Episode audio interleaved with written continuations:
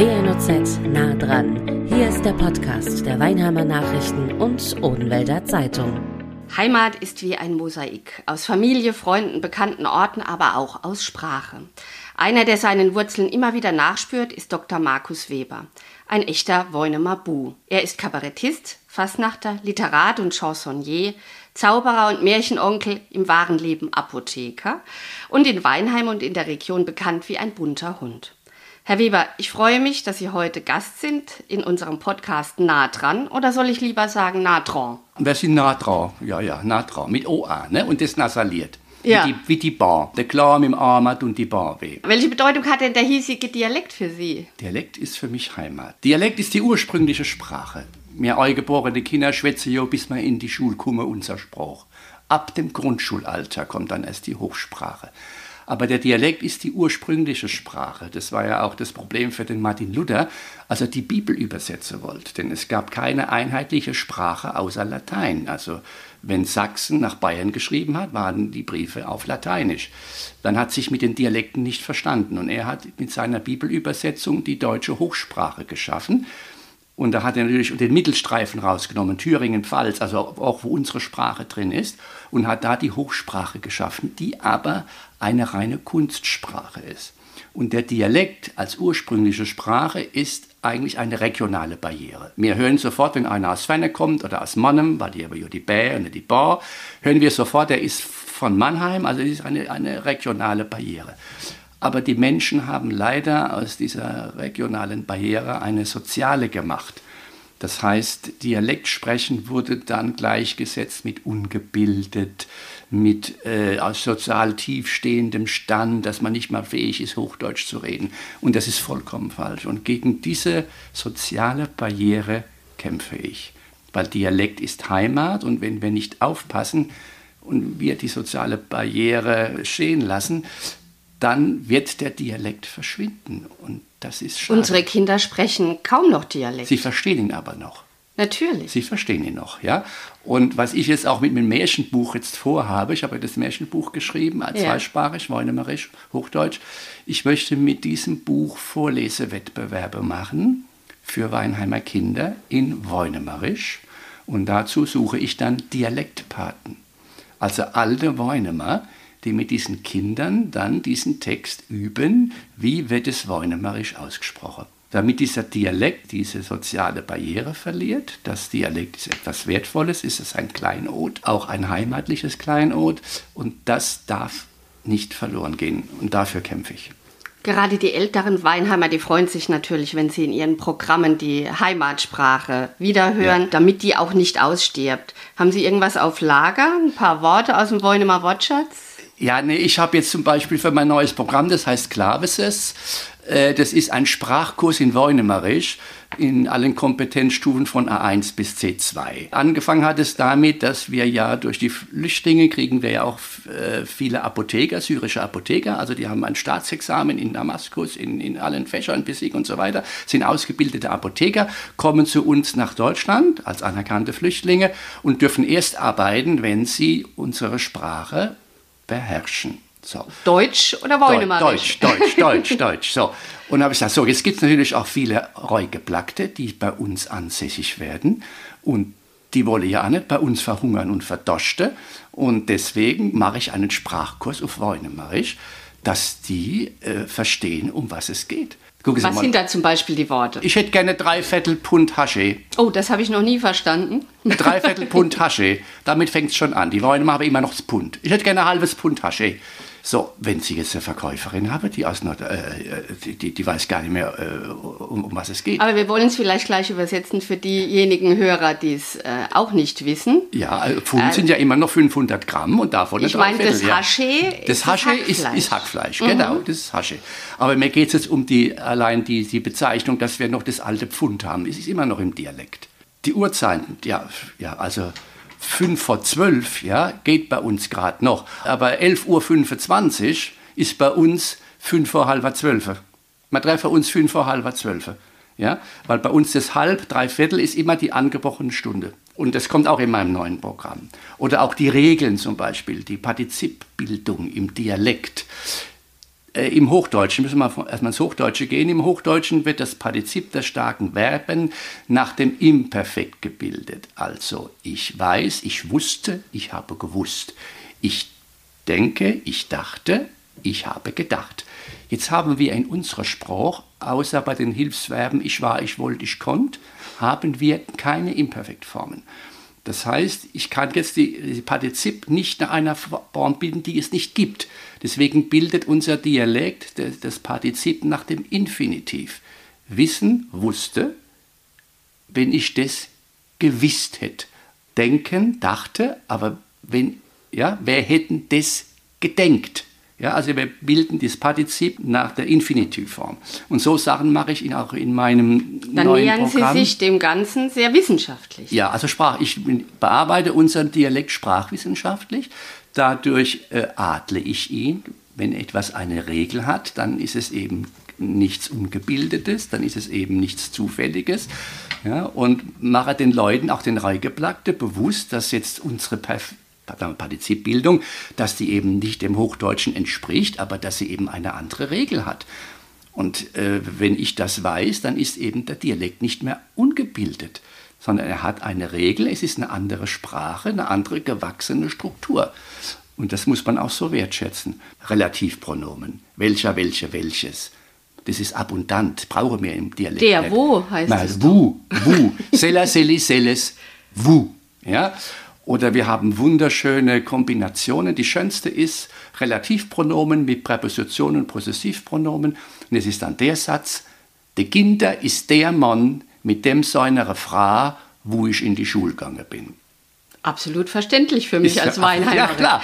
Aber das muss einer, der bloß Hochdeutsch kann, erst einmal hinkriegen. Ja? Für uns ist das selbstverständlich. Ja? Ja. Oder der hochdeutsche Satz, du hättest dich wieder mal rasieren lassen können, heißt dann bei uns, a rasieren hätt sich a kehrt, dass dich wir mal gelost hättest.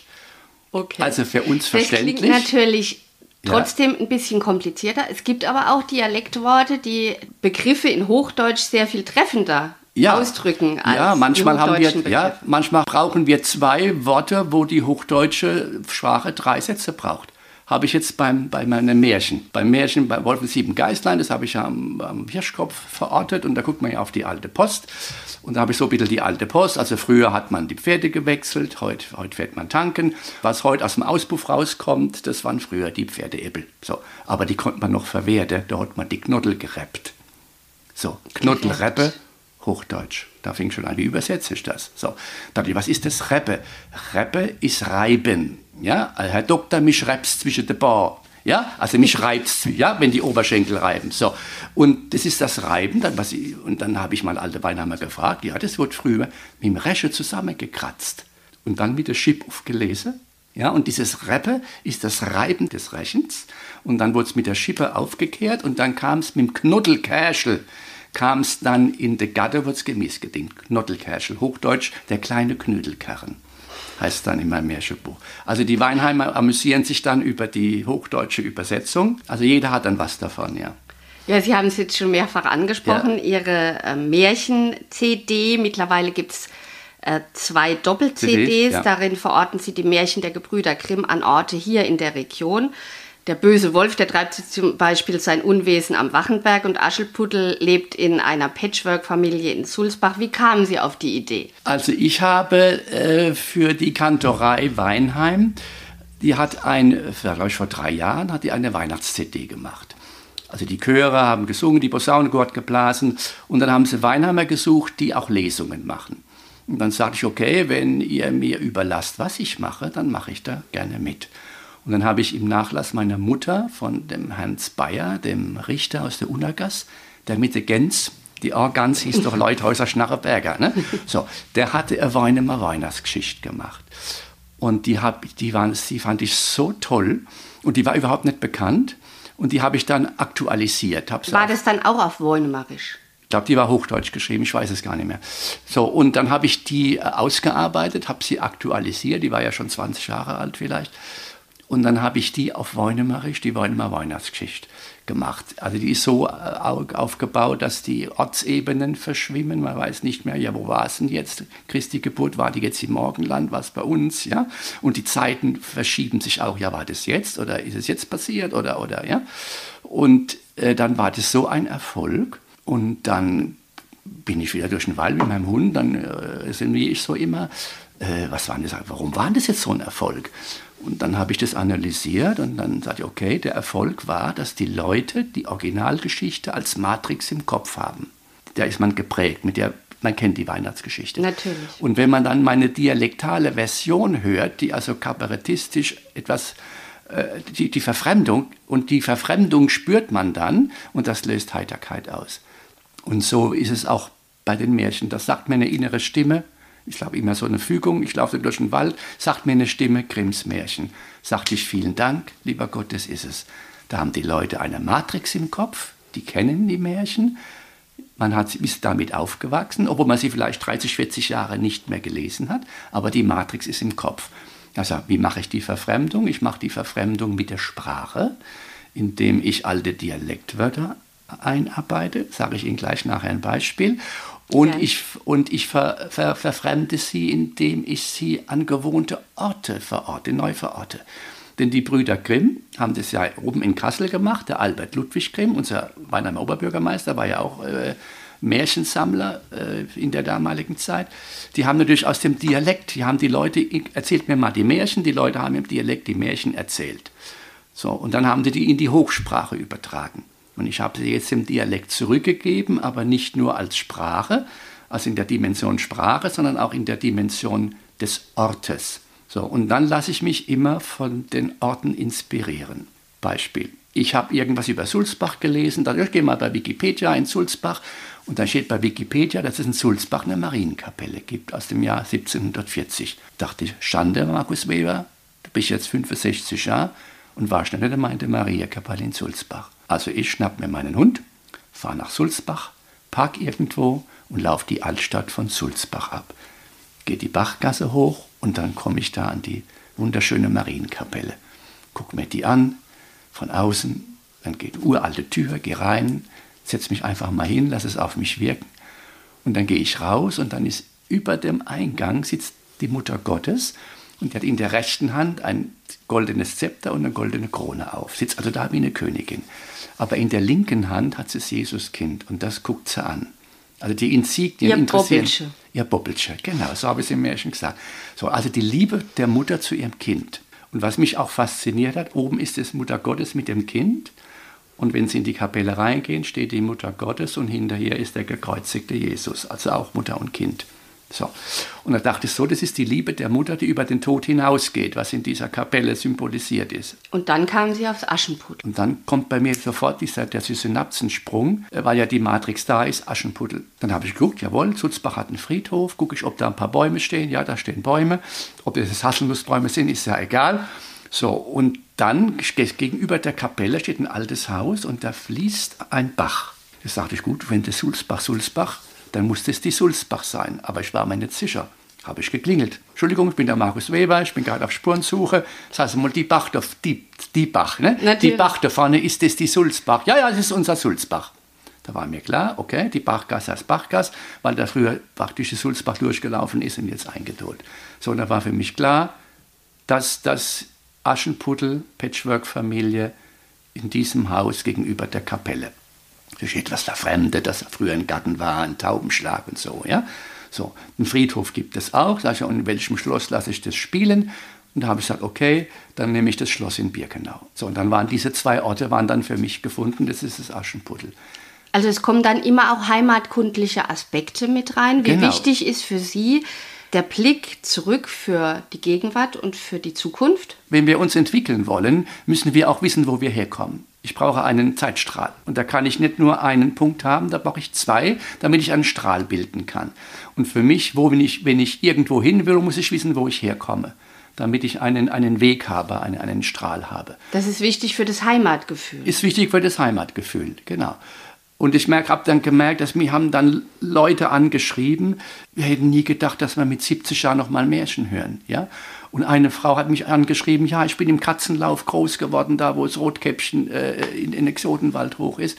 Und die Leute bekommen durch die Verortung sofort eine Bilder in den Kopf. Wenn sie die CD hören, nach drei Minuten vergessen sie, dass sie Dialekt hören, wenn sie wenn sie Es ist ja auch keine sind. CD nur für Kinder. Es nein, sind nein. keine Kindermärchen. Also es sind natürlich Kinder, schon Kindermärchen. Ja, aber die Kinder lieben die genauso wie die Erwachsenen. Also ich habe im Kindergarten, wo meine Kinder groß geworden sind, CDs geschenkt. Die Kinder haben mir ein riesengroßes Bild gebastelt. Die, die Kindergärtner haben gesagt, ich schlupfe mir bald in den CD-Player rein. Ja? So, und äh, manchmal hole ich aber die Leute aus diesem Kopfkino raus, indem ich Dialektwörter verwende, die sie schon ewig nicht mehr gehört haben. Und das ist dann auch Heiterkeit. Also sie hören jetzt das Märchen und plötzlich kommt das Wort Brezelmap. Oh je. Brezelmap. Brezelmap ist so ein Unwohlsein, wenn man, wenn, ja. nein, nein, nein, wenn man, wenn man, wenn man flau, wenn man, es einem flau wird im Magen. Das habe ich eingebaut beim Dornröschen. Das habe ich ja in Leutershausen, ist ein wunderschönes Schloss. Das hatte ich kennengelernt vor drei Jahren, war ich engagiert bei den Schlossfestspielen als Fräulein Baumann. Konnte ich mir das Schloss angucken, dachte ich, ach Gott, da bist du als Student immer unten vorbeigefahren. Da oben ist ein wunderschönes italienisches Schloss. Und das habe ich dann eingebaut fürs Dornröschen. Das Dornröschen schläft ja ein, weil sie sich an der Spindel sticht. Dann habe ich gesagt, okay, und wenn du durch einen Fluch schläfst, ist das nicht wie normales Euschlafen. Da wird er erst blimmerant, dann ist der Brezelmap, ja, und dann fallen da erst die Aare zu. So, und wenn die Leute dann, die sind ja dann in einem, in einem, einer Hörfantasie, weil ein Kopfkino entsteht, und allein das, durch das Wort Brezelmap oder durch das Wort Krauthabelschisser zum Beispiel, das die Leute schon ewig nicht mehr gehört haben, ja, fallen die plötzlich aber in, für einen kurzen Moment aus der Geschichte raus. Wird einem bewusst, ach Gott, das Wort habe ich ja schon ewig nicht mehr gehört. Der Krauthabelschisser, hat mir gerade eine Frau gesagt, sieht Krauthabelschisser, das Wort habe ich schon 30 Jahre nicht mehr Erklären gehört. Sie das mal. Also ja, das habe ich auch gemacht bei, den, äh, bei, bei Dornröschen. Äh, da werden ja 13 weiße Frauen eingeladen, die dem Kind äh, gute Wünsche geben müssen. Und er hatte aber nur zwölf Teller, eine wurde nicht eingeladen und die hat er dann aus, aus Rache diesen Fluch ausgeschworen. Und die mussten ja alle von der Bergstraße kommen. Und dann habe ich das aufgehängt an den Utsnamen, die sich die, die Bergstraßendörfer gegenseitig geben. Die Lautebecher sind die Fresch, die Sulzbecher sind die Krabbe, ja, und die Weinheimer sind die Krauthabelschisser. Dann habe ich also recherchiert, das kam daher, wenn also früher Feinde ins Land gekommen sind, haben sich die Weinheimer in den Äckern versteckt und haben sich vor Angst in die Hose gemacht, also ins Kraut geschissen. Deswegen heißen die Krauthabelschisser. Die Little Sachsemer sind die Kascheknebel, die äh, Großsachsemer sind die Brickehocker und die äh, Leutersausemer sind die Stärsch. Also ich habe die alten Utsnamen, damit sie uns auch nicht verloren gehen, einfach mal wieder benutzt, damit man das wieder mal im Kopf hat. Es entstehen ja dann Bilder im Kopf. Wie setzen Sie diese Bilder ähm, bei dem Buch um, das jetzt im November erscheint? Also das habe ich so gemacht. Ich habe ja im Internet gesehen, dass der Sven Sasserösch macht ja so wunderschöne, wunderschöne, zauberhafte Bilder von Weinheim, die auch öfter mal in meinen Nachrichten abgebildet stimmt, sind. ja. Dann habe ich den äh, angemeldet und angerufen und gesagt, du pass mal auf, ich habe jetzt hier ein Märchenbuch, sind jetzt zwölf Märchen.